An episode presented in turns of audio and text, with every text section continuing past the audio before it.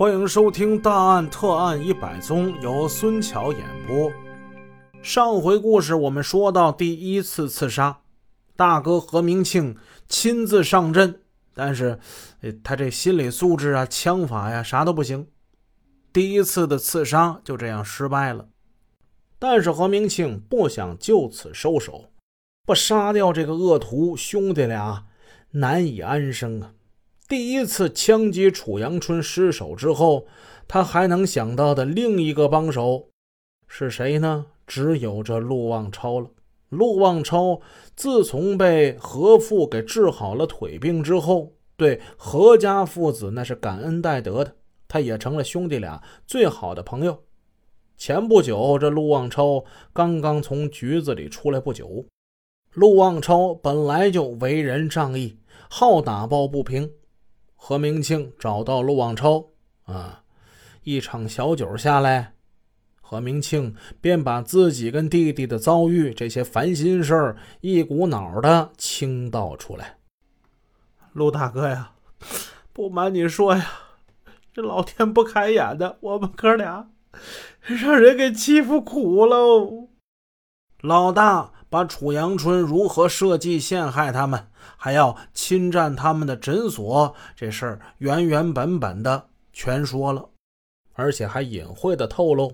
想请他将这个十恶不赦的毒瘤给他，哎，给他解决掉就得了。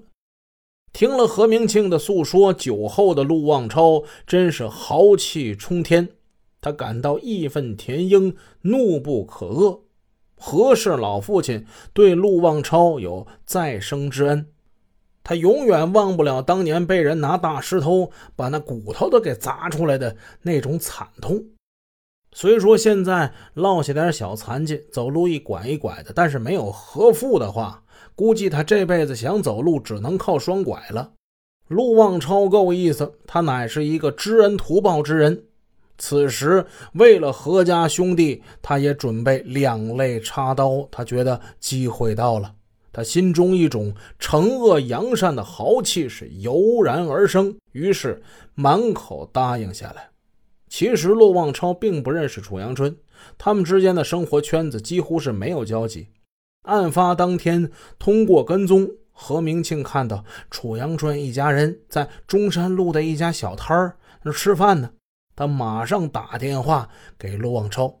陆望超到达现场之后，先是在拐角处守候，何明庆交给他一把手枪，并约好了得手之后逃跑的路线。当天晚上八点多，楚阳春跟他的家人吃罢晚饭，正走向中山路古里香饭店不远处停车的地方，陆望超的电话就响了。电话之中，何明庆告诉他说：“刚才从他身边走过去那个大个子就是楚阳春。”陆望超沉着地收起电话，戴上头套，一言不发，紧跟上去。随即对着楚阳春的太阳穴一枪毙命。枪杀楚阳春之后，他按照事先的约定跑到了北京路，在路口那儿，何明庆的摩托车正等着他呢。随后，何明庆还掏出了两千块钱塞给了他，让他先出去避避风。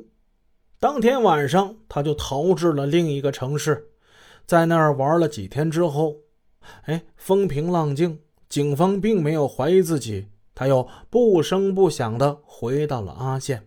案发之后，何明庆为了迷惑警方和楚家人，他甚至在楚阳春的葬礼之上披麻戴孝，让所有人都以为他们呀是铁杆朋友。此后，他又成功的用委婉的方式将楚家人一一清除了他们的医院。作为感恩，他安排陆望超一直在他的医院里工作。经过打听，陆望超租住在阿县当地的一处平房里。七月二十二号，枪手陆望超被成功抓捕归案。至此，此案侦破工作尘埃落定，警方感到一副重担卸下来了。三一六枪杀案似乎已经真相大白了。但是还是有几个疑问在人们的心头挥之不去。第一个就是司机万长凯，当天他到现场开的红色富康轿车，为什么他却要向警方隐瞒这个细节呢？那第二呢，就是死者的前妻为什么会大闹刑警队而拒不配合警方调查？三呢，就是案发当天晚上，死者的家中被盗，究竟是何人所为呢？其实这第一跟第二个疑问都与一场意外的车祸有关。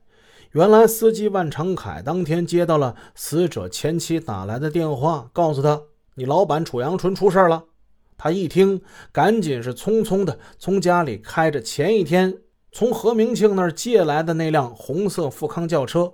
风驰电掣的赶往出事地点，正所谓十次车祸九次快，很多车祸都因为开快车有关。当他行驶到航空路附近的时候，一位年事已高的老奶奶横穿马路，被他的车呢刮倒在地，周围行人稀少，加之情况紧急，他连车也没下，匆匆的他逃逸了。但是要想人不知，除非己莫为。万长凯撞人逃跑一事，可是有目击证人的。那是一个中年男子，他对警方证实，当时确实是有一辆红色的富康轿车，把那个老太太给刮倒了，刮倒在路边的那个花坛那儿了，然后驾车逃逸了。不过幸好呢，那个老太太被刮了一下。啊，不是撞得很实，她并不严重，所以受害人根本就没有去公安机关报案。但是司机万长凯他不知道啊，他怕承认自己当天开的是红色的富康轿车，警方呢就会查出他的交通肇事。而楚阳春的前妻知道司机万长凯为什么向警方说谎，可他呢又不能开口解释，于是呢。他就开始大吵大闹，强行的把司机万长凯给带走了。至于他们之间的关系，警方后来调查，万长凯确实对楚阳春的妻子心生怜悯。这个女人不容易啊，老公包了二奶，离婚呢才给她分了那么一丁点的钱。但好像他们的关系也仅仅就是同情而已。同情弱者几乎是所有人的天性，所以呢，在生活之中多一些接触跟关爱。也属于是情理之中的，这就是前两个疑点了。那第三个疑点是什么呢？咱们留在下文大结局这集跟大家去讲。本集已播讲完毕，下集内容更加精彩哦。